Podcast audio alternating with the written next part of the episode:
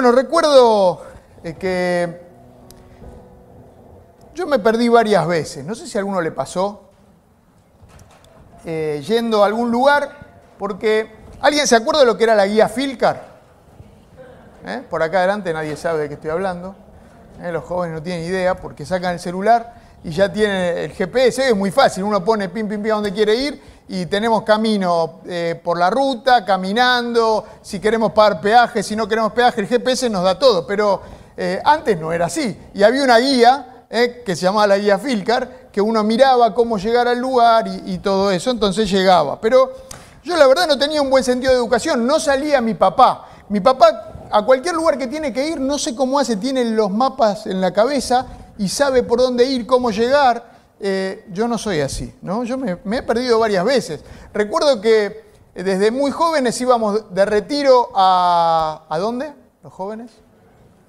A Luz y Fuerza, ¿eh? dicen acá Luz y Fuerza, lo que pasa es que hace dos años que no hacemos retiros, entonces eh, a Luz y Fuerza y cada año yo tenía que seguir a alguien porque eh, si no lo seguía, ¿qué pasaba?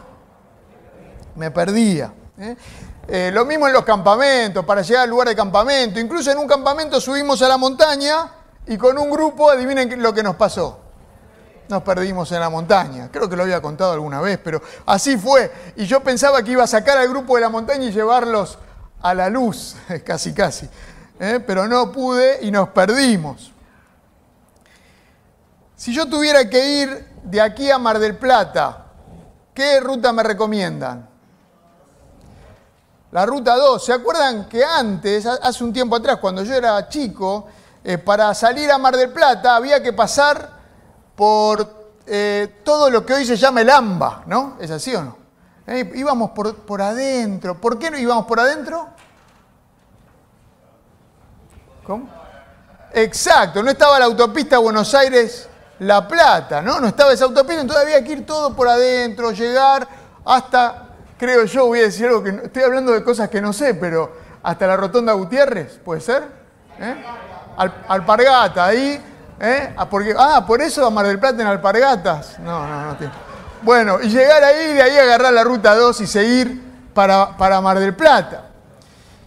Ahora, si yo para ir a Mar del Plata tomo la ruta 3, ¿hago bien? Tomo la ruta 3 y me voy hasta Azul. ¿Ubican por ahí? Y de azul tomo la 226 y me voy hasta Mar del Plata. ¿Hago bien? Sí, porque más linda la ruta. Bueno, hay que ver el lado. Muy bien, el vaso medio lleno, ve Gabriel, muy bien ahí. ¿eh? Pero podría dar este... ¿Cuántos kilómetros hago más o menos? No, ¿cómo que 40 más? En total hago como, no sé, 200, 300 kilómetros más. Una cosa así sería. Yendo por la, la ruta 3 y la 226. Bueno, no sería eh, la ruta más directa para llegar a Mar del Plata, ¿no? Hoy no sería la ruta más directa, pero saben que, yo quería hablar de esto, algunos judíos tomaban esta ruta, no la que va a Mar del Plata, ¿no? Obviamente, pero hacían el rodeo, así hacían los judíos. Eh, si nosotros tuviéramos el mapa acá de Israel, ¿no? Estaba eh, Judea, acá vamos a poner en el sur, en el medio estaba Samaria y arriba, en el norte, estaba Galilea.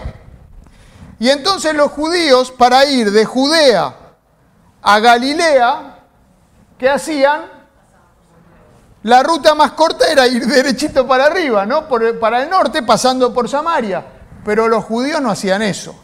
No, para nada. Los judíos lo que hacían era, estamos acá eh, en, Israel, de Judea, cruzaban el Jordán, subían, eh, se iban para el norte, esquivaban la región del medio, que era Samaria, volvían a cruzar el Jordán y llegaban así a Galilea. Esto es lo que hacían los judíos para viajar de Judea a Galilea, porque no querían pasar por Samaria. Hacían un gran rodeo ¿eh? y en vez de hacer un camino de tres días, hacían un camino de seis días, haciendo todo este rodeo para no pasar por Samaria. Qué interesante, ¿no? Los judíos hacían así, no tengo... Ahí está. Muy bien, gracias. ¿Eh? Y vamos a, a ver un poco de esto eh, y la historia de hoy, en esta serie que estamos viendo, es la historia que se encuentra en Juan capítulo 4. Y ustedes pueden abrirlo en sus Biblias, vamos a ir leyendo los pasajes de este hermoso texto, después eh, lo que hablamos ahora va a ser un poquito, después ustedes relean este texto en sus casas, un texto muy conocido pero eh, impresionante, eh, como todos los encuentros de Jesús, impresionante. Entonces, vamos ahí a Juan capítulo 4, habla antes, versículo 1 y 2, sobre el bautismo que hacían los discípulos con Jesús, bautizaban a la gente y estaba bautizando más discípulos que Juan el Bautista, eh, y entonces los fariseos empezaron a ver esto de qué se trata. Por eso, ¿eh? y ahí arranca este versículo 3, por eso, por todo esto que estaba pasando y porque todavía no era el tiempo de enfrentarse con los fariseos o hacer mucho lío en Judea, porque ahí estaban en Judea, por eso, por todo esto, se fue de Judea, Jesús se fue de Judea y volvió otra vez a Galilea ¿Cómo hacían entonces para ir de Judea a Galilea? ¿Se acuerdan? Cruzaban el río Jordán, ¿eh? pasaban esquivando bien Samaria, ahí por Perea, y llegaban a Galilea entonces, cruzando de nuevo ¿eh? dos veces el río Jordán. Volvió otra vez a Galilea. Como tenía que pasar por Samaria, llegó un pueblo samaritano llamado Sicar Allí estaba el pozo de Jacob. Jesús, fatigado del camino, se sentó junto al pozo. Era cerca del mediodía, sus discípulos habían ido al pueblo a comprar comida. Este pasaje, bueno, lo conocemos, pero eh, normalmente un judío hacía lo que dijimos, cruzaba el Jordán, esquivaba Samaria, volvía a cruzar el Jordán y llegaba a Galilea si tenía que hacer ese camino. Cualquier judío normal haría esto, pero Jesús no. Jesús no hace esto. Este grupo eh, que se dirigía de Judea a Galilea estaba con Jesús y Jesús es especial, Jesús es diferente, eh, porque Jesús, y dice este texto, tenía que pasar por Samaria. Jesús quería pasar por ahí, por ese lugar especialmente, a diferencia de cualquier judío. Jesús tenía, era algo que tenía que hacer. Jesús tenía que pasar por Samaria. Y es interesante, Jesús llega ahí y se queda eh, en, en un pozo, ¿no? Hay un pozo de agua que está, digamos, a un kilómetro de la ciudad de Sicar, una ciudad importante de Samaria, y Jesús se queda en el pozo a descansar porque estaba muy cansado, dice, y manda a los discípulos a comprar comida a la ciudad, pero él se queda solo en el pozo. Este grupo que viajaba con Jesús, los discípulos, seguramente, como viajaban de aquí para allá, tenían con qué sacar agua del pozo. Ellos lo llevaban entre sus cosas, ¿eh? las cosas que llevaban de acá para allá, a todos lados. Seguramente tenían con qué sacar agua del pozo. Pero Jesús se queda solo en el pozo, sin nada con qué sacar agua. Eso se va con los discípulos al pueblo. Jesús se queda en ese pozo. Él estaba cansado, tenía sed, tenía hambre, seguramente como todos los discípulos. Podía haber ido con los discípulos a la ciudad de Sicar. Era un poco más de lo que ya habían caminado. ¿Por qué se queda Jesús en ese pozo?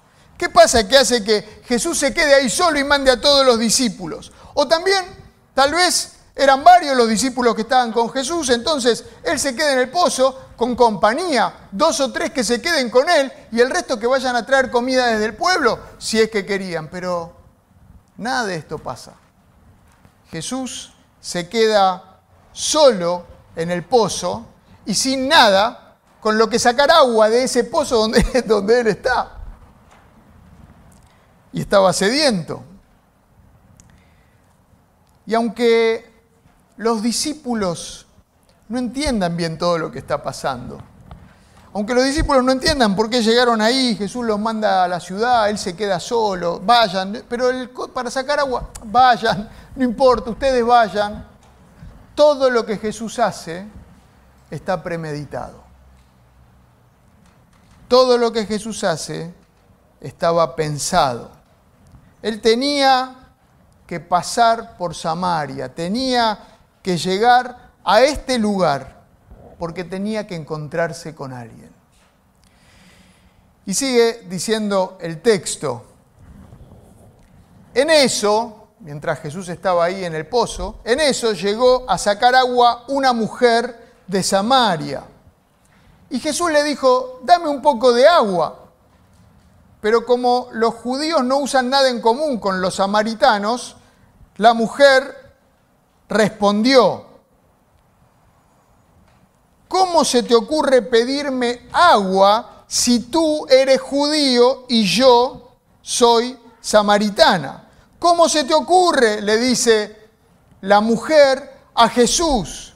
Es porque ahí Juan escribe que los judíos de alguna manera medio romántica, vamos a decir. Los judíos no tenían nada en común con los samaritanos, pero la verdad era que los judíos y los samaritanos no se hablaban. ¿eh? Sabemos algo de esto. Los judíos y los samaritanos se odiaban. Los judíos y los samaritanos se escupían unos a otros. Los judíos llamaban perros a los samaritanos. Sí, no se querían para nada. Esto es un problema que viene de la historia. Si bien habían comenzado siendo un solo pueblo, una nación, la nación de Israel, eh, de repente cuando viene el rey de Asiria eh, a conquistar el reino del norte, ¿se acuerdan? El reino de Samaria, se lleva cautivos a todos los habitantes de Samaria, eh, que eran parte del pueblo de Israel, se los lleva cautivos a Siria y trae otros pueblos a vivir en ese lugar, en Samaria.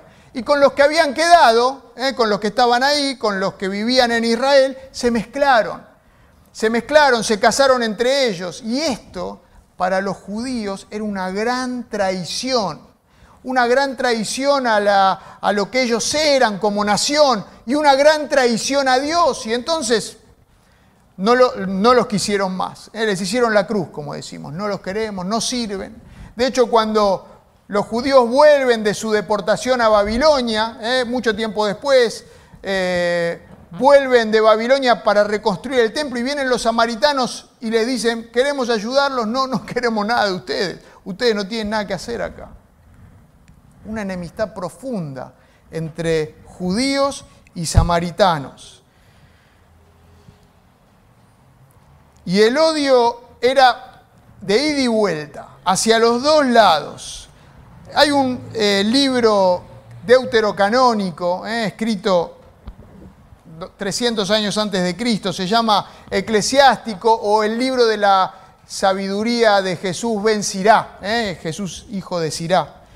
Eclesiástico, bueno, presenta a Dios diciendo, con Dios diciendo, ellos escriben esto, con dos naciones está mi alma molesta y la tercera no es ni siquiera nación, los que se asientan en el monte de Samaria y los filisteos y esa gente estúpida, estúpida que mora en Siquem. Y Siquem era una ciudad importante de Samaria.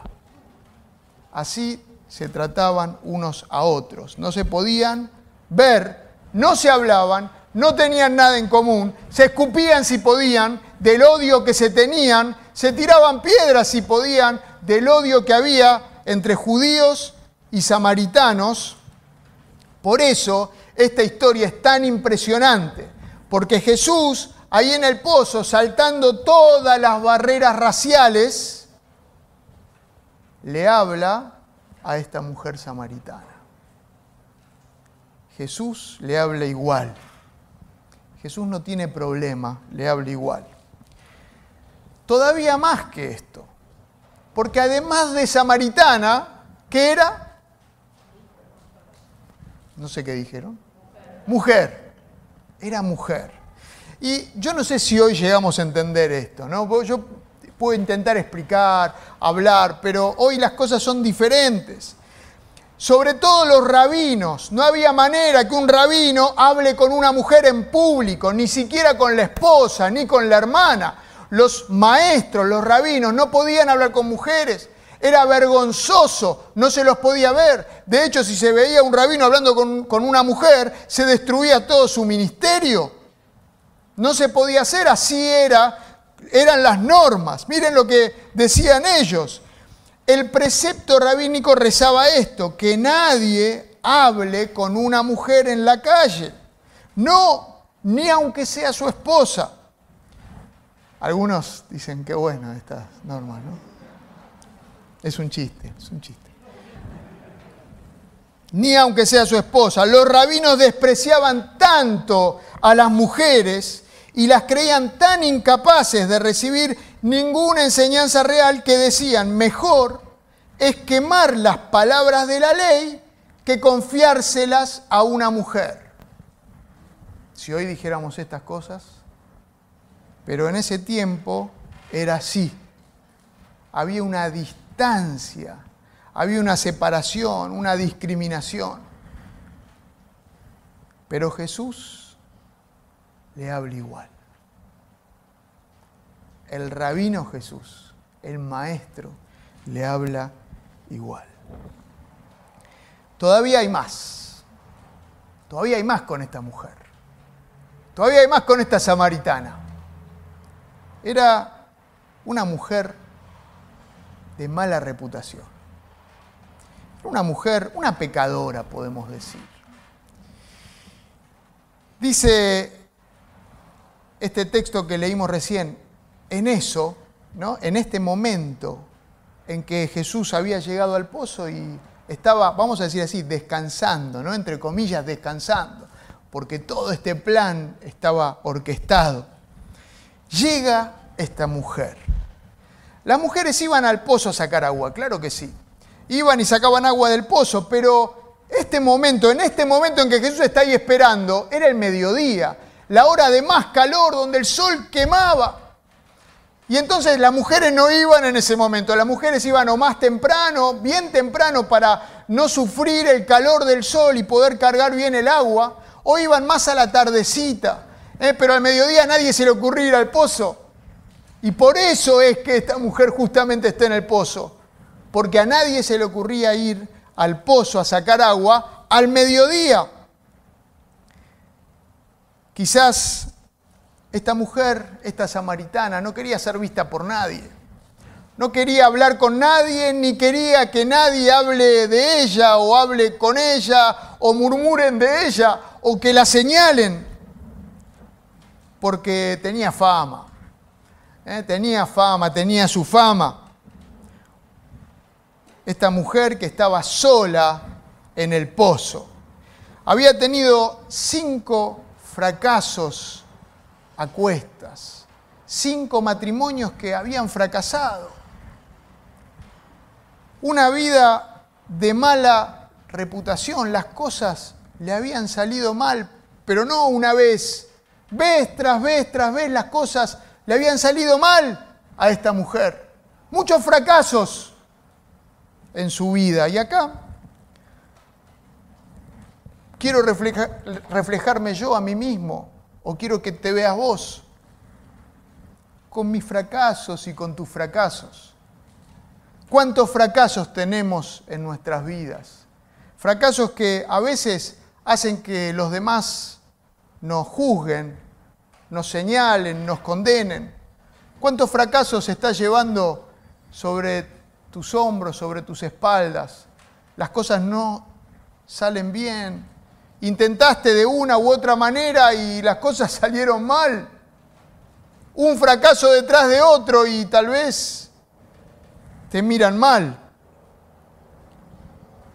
Esta mujer, quizás como vos o como yo, y con sus fracasos va al pozo no queriendo encontrarse con nadie, que nadie la vea, que nadie le hable, que nadie le recuerde que eh, tuvo tanta mala vida, que nadie la señale. Y se encuentra con, con este Jesús que le estaba esperando ahí y que cuando se pone a hablar con ella, Jesús le dice, anda, trae a tu esposo para acá. Y ella le dice, no, no tengo esposo. Y claro, Jesús le dice, claro, dijiste bien porque tuviste cinco esposos y el que ahora tenés ni siquiera es tu esposo. Estás juntada con alguien que no es tu marido.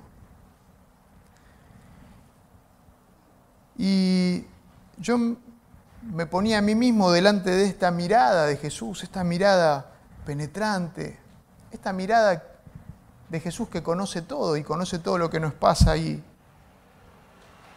Si Jesús nos dijera, anda y trae, bueno, a tu esposo le dijo ella, pero anda y trae tu celular, tráeme tu celular. Quiero verlo, quiero, quiero ver qué hay ahí. Anda y tráeme tu computadora, esa que usás todos los días. Quiero ver qué hay ahí. Anda y tráeme tu libro de contabilidad del negocio. Quiero ver qué hay ahí. Quiero ver. Si Jesús me dijera, o si Jesús te dijera. Dice en Hebreos, después del pasaje donde nos dice que la palabra de Dios es viva y eficaz y penetra hasta lo más profundo de nuestro ser y discierne lo que hay adentro nuestro. Sigue diciendo, ninguna cosa creada escapa a la vista de Dios. Todo está al descubierto, al desnudo, todo está al descubierto, expuesto a los ojos de aquel a quien hemos de rendir cuentas. Trae acá tus secretos y abrámoslos. Trae a tu esposo, le dijo a la mujer. Y a nosotros nos dice lo mismo. Porque Jesús conoce todo lo que hay. ¿eh?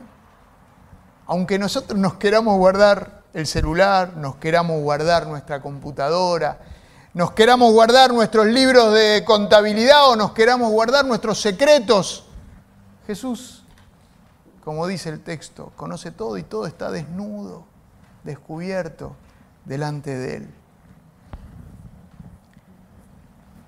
Pero Jesús le habla igual a esta mujer pecadora, a esta mujer con mala reputación. Jesús le habla igual, como a vos, como a mí. Y Jesús le dice, después de pedirle agua ¿no? a la mujer, le dice, si supieras lo que Dios puede dar y conocieras al que te está pidiendo agua, contesta Jesús, tú le pedirías a él y él te daría agua que da vida. Jesús dice, yo te conozco, yo te conozco trae todo delante mío. Vení a mí y pedime. Y yo te voy a dar agua, porque si me conocieras, me pedirías a mí. Si supieras, si me conocieras lo que yo puedo hacer, me pedirías a mí. Yo te voy a dar, porque yo te quiero dar. Te quiero dar esa agua que da vida. Sigue diciendo todo Jesús, todo el que beba de esta agua volverá a tener sed. Pero el que beba del agua que yo le daré, no volverá a tener sed jamás, sino que dentro de él esa agua se convertirá en un manantial del que brotará vida eterna. ¿De qué está hablando Jesús?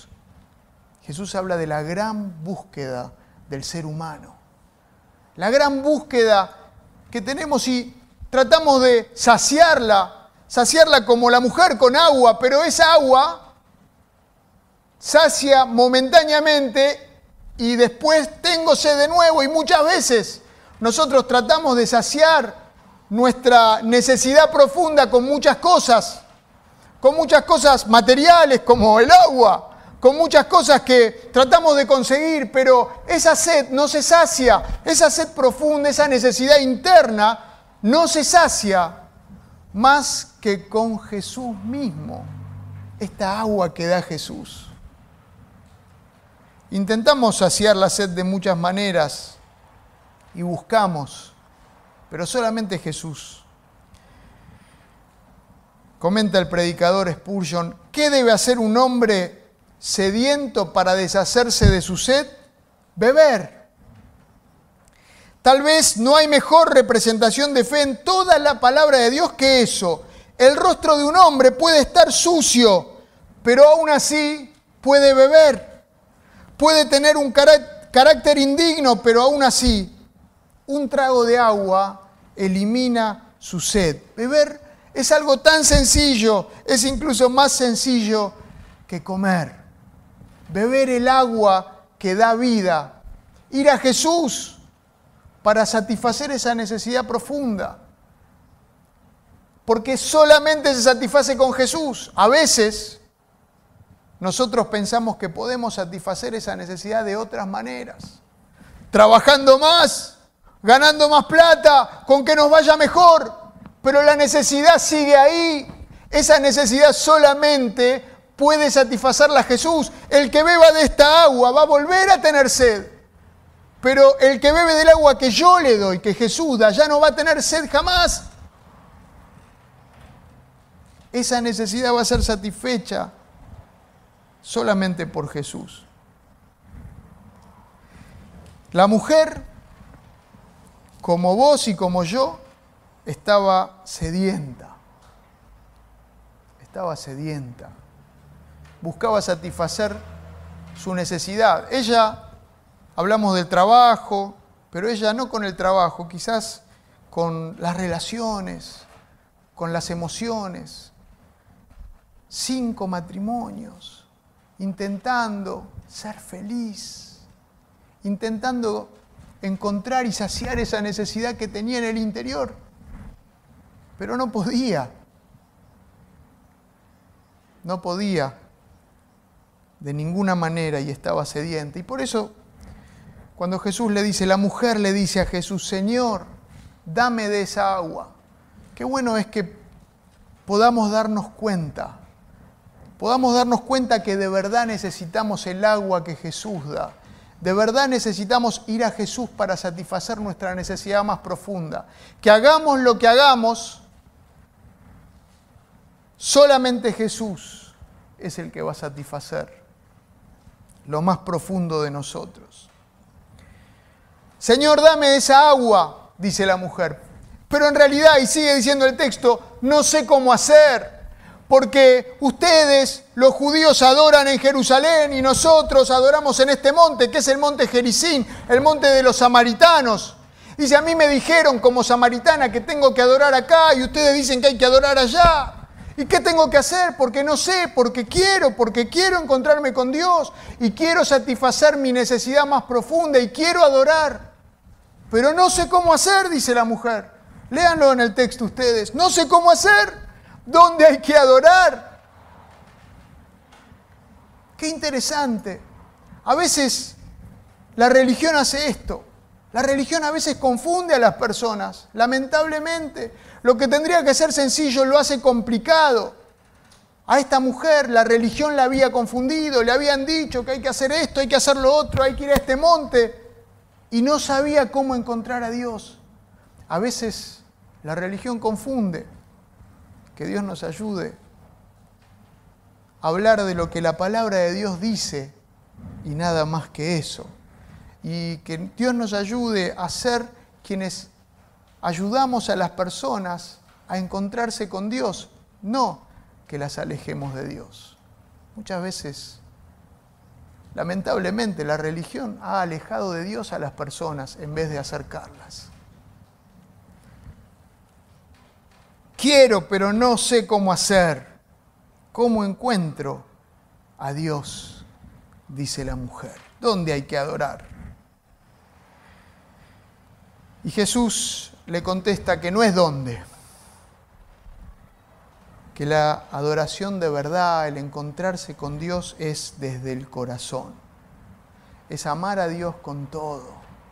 Dios busca que lo adoremos en espíritu y en verdad, con todo lo que somos. Amar a Dios con el corazón, la mente, el alma, las fuerzas. Amar a Dios con todo. Eso es verdadera adoración. Y Jesús le completa esta enseñanza diciendo que no es cualquier cosa. La salvación viene de Jesús. La salvación viene de los judíos, dice, porque viene de Jesús. La salvación no viene de lo que le pueda parecer a la mujer que está escuchando, ni lo que otros digan o unos u otros digan. La salvación viene solamente de Jesús. La salvación tampoco viene de lo que a mí se me ocurra o yo piense, ¿sí? o de las propuestas que yo haga. No, la salvación solamente viene de Jesús. Y esto Jesús se lo deja claro a la mujer. Sigue la conversación. La mujer dice, sé que viene el Mesías. Están hablando con Jesús. Jesús le dice, tuviste cinco maridos, el que tenés ahora ni siquiera es tu marido, estás viviendo con alguien que no es tu marido. Eh, y hablan del agua, que si yo te, te, voy a dar el agua que no tenés para sacarla, que el pozo, y Jesús dice, yo te doy esa agua que da vida. Y entonces la mujer escucha todo esto y dice, pero sé que viene el Mesías, al que llaman el Cristo. Responde no la mujer, porque muchos comentaristas hablan de esta mujer como que era dura, como que le costaba entender, como que eh, incluso contestaba mal a Jesús. Yo, yo veo a esta mujer que está en un proceso de alumbramiento espiritual con Jesús y que Jesús la va llevando paso a paso y que ella le está haciendo preguntas genuinas a Jesús. Porque cuando Jesús empieza a, a, trabajar en nuestras vidas, podemos darle la espalda, claro que sí, o podemos hacerle preguntas de las cosas que no entendemos, podemos hablar genuinamente con Él, volcar nuestras dudas, volcar nuestro corazón como es esta mujer. Sé que viene el Mesías al que llaman el Cristo. Cuando Él venga nos va a explicar todas las cosas, pero con alguna duda, a ver si este que me está hablando, ¿no? Yo me lo imagino así a la mujer. Y entonces Jesús le dice, ese soy yo el que está hablando con vos. Yo leo esta frase y me quedo sorprendido. No lo, no puedo entender. Eh, ah, me tienen que ayudar con este pasaje. No es fácil este pasaje. ¿Cómo es que Jesús le dice a esta mujer que Él es el Mesías? ¿Se acuerdan que Jesús no se lo decía a nadie? Él venía, no se cállense, eh, viene, habla con los fariseos y se hace el que nada, yo no nada, se, se iba, se escapaba, no decía nada a nadie y de repente se encuentra con esta mujer ¿eh? no con los líderes religiosos, con esta mujer, con esta samaritana, ¿eh? con esta pecadora, y le dice, así suelto de cuerpo, yo soy el Mesías, el que está hablando con vos. ¿Cómo puede ser? Sorprende, sorprende lo que no le había revelado Jesús a los grandes líderes religiosos, a las personas importantes. Jesús se lo revela a la persona menos pensada. ¿Quién iba a pensar?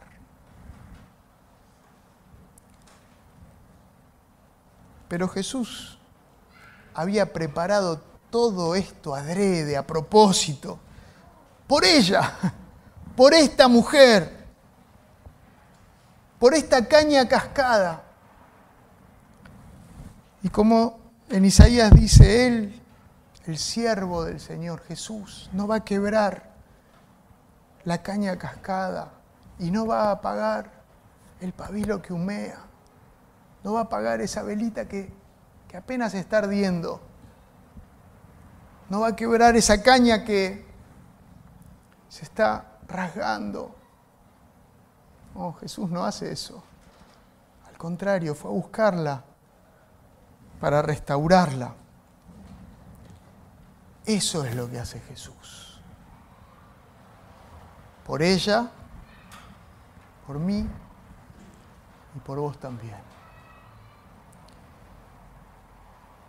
Es así de sorprendente y maravilloso Jesús.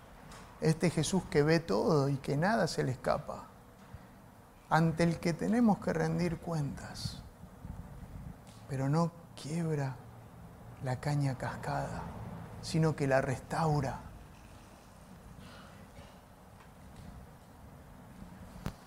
después de esta conversación, dice, la mujer dejó su cántaro.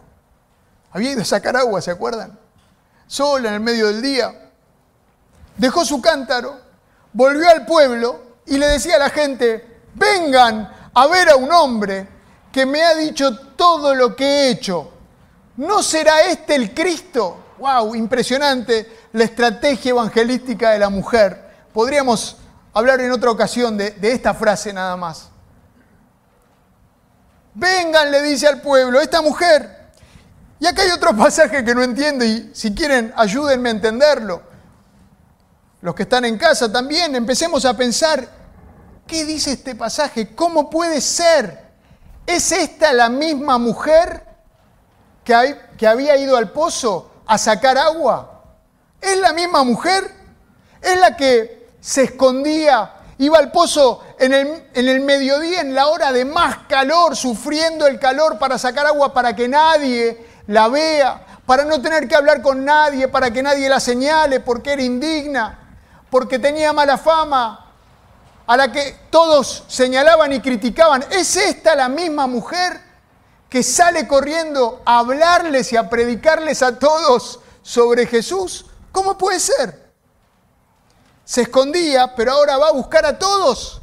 ¿Cómo puede ser? Y les habla de Jesús. Claramente, un antes de Cristo y un después de Cristo en esta mujer samaritana. Una vida transformada. Ella dejó su cántaro, dejó su cántaro con el que había ido a sacar agua, deja atrás todo lo que le daba satisfacción pasajera. Deja atrás esa agua con la cual iba a volver a tener sed. Y va a la ciudad, sin demora, para hablar con todos, porque ya nada de lo anterior importa, porque todo es hecho nuevo por Jesús. Cuando Jesús llega de verdad a la vida de alguien, la vida es transformada. Hay un antes y un después de Cristo. Las vidas son transformadas y todo se ordena. Todo se ordena y yo me imagino a esta mujer ordenando su vida, siendo testimonio a los demás Ahora lo importante era esta fuente de agua que tenía dentro, este manantial de agua corriente que corría y salía y brotaba para vida eterna de muchos alrededor de ella. Cuando Jesús viene a la vida, la vida tiene una escala de prioridades diferente. escribe un comentarista, con un gozo inexplicable, la mujer samaritana pudo sentir el alivio de su dolor emocional, de su tristeza, desesperanza y sufrimiento por ser tratada como alguien indeseable y sin valor. Ella pudo sentir cómo se desvanecía su dolor, culpa y vergüenza como el cántaro de agua que se deslizaba de sus manos temblorosas y caía al suelo, olvidándose por completo de su sed física. Su sed verdadera por fin estaba siendo satisfecha a través del agua viva que el compasivo Mesías le había ofrecido. Un antes de Cristo y un después de Cristo, una vida totalmente transformada. Esta mujer fue a Samaria, a donde era rechazada y despreciada, y predicó de Jesús. Predicó de Jesús y predicó de Jesús y llevó a la gente a Jesús, llevó a la gente a los pies de Jesús. Y muchos se convirtieron allí en Samaria, tanto que le decían, ya no solamente creemos por lo que vos nos contás, sino por lo que nosotros vemos, porque Jesús mismo se quedó en Samaria, porque él tenía que llevar esta buena noticia a todos, la noticia de la gracia y de la salvación que Él da a todos los que estaban allá. en Samaria, el lugar a donde los judíos, ¿eh? donde los judíos esquivaban y no pasaban, Jesús fue allí y llevó la salvación, a través, entrando por esta mujer samaritana. Impresionante, impresionante historia. Una mujer de la cual no sabemos el nombre, no sabemos cómo se llama, pero a la que Jesús transformó y usó para ser de bendición, de transformación a otros. Jesús puede cambiar tu visión del mundo, de oscuro e incoloro. Puede hacer un mundo colorido, un mundo lleno de gozo. Es lo que hizo con, los, con la samaritana, es lo que puede hacer con vos y conmigo. Cerramos nuestros ojos.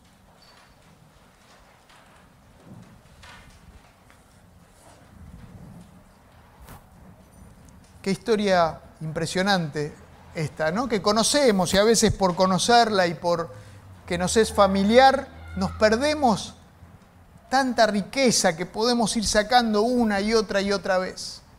Lo maravilloso que es Jesús, que planificó este, este camino para llegar a esta mujer, porque eso hace Jesús.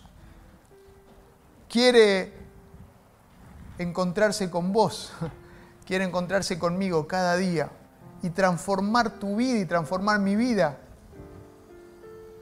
Quiere reordenar nuestras prioridades, quiere hacernos nuevos. Qué impresionante el testimonio de esta mujer. Y yo me pregunto, ¿qué pasa en mi vida, no? Jesús está en mi vida y ¿cómo están mis prioridades? ¿Sigo pensando y viviendo las mismas cosas que cualquiera? ¿O Jesús es el que ordena mi vida? ¿Es el que ordena mi agenda? ¿Es el que pone un rumbo a lo que hago todos los días? Que Jesús pueda transformarnos como hizo con Saqueo, como hizo con la mujer samaritana que Jesús pueda hacer su obra en nuestras vidas. Te damos muchas gracias, Señor. Gracias porque sos un Dios grande y maravilloso y la riqueza de tu palabra es insondable y nosotros, Señor, somos bendecidos cada vez que nos acercamos a ella la abrimos. Pero, Señor, queremos que esta palabra entre hasta lo más profundo y nos transforme. Que en cada una de nuestras vidas también claramente se pueda ver el antes de Cristo y el después de Cristo. Que el que vos estés en nuestras vidas sea revolucionario como en, estos, en estas personas que estamos viendo, cómo vos transformaste sus vidas y las usaste para hacer bien a otros. Bueno, nos ponemos en tus manos. Haz lo mismo con nosotros. Te honramos a vos en el nombre de Jesús. Amén y amén. Que Dios nos bendiga.